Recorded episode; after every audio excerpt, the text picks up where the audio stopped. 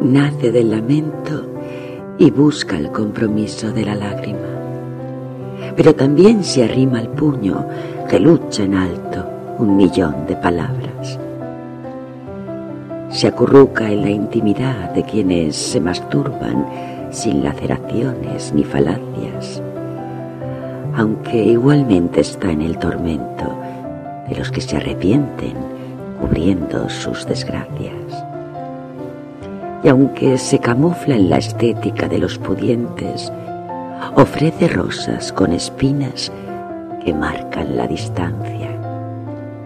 Coquetea con la santidad y los dioses y en mitad de su baile baja a los infiernos con un sinfín de reproches.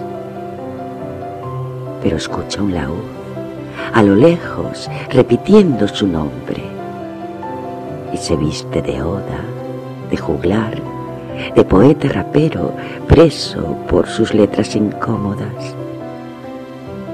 Y es que siempre, siempre estará más allá de la prosa.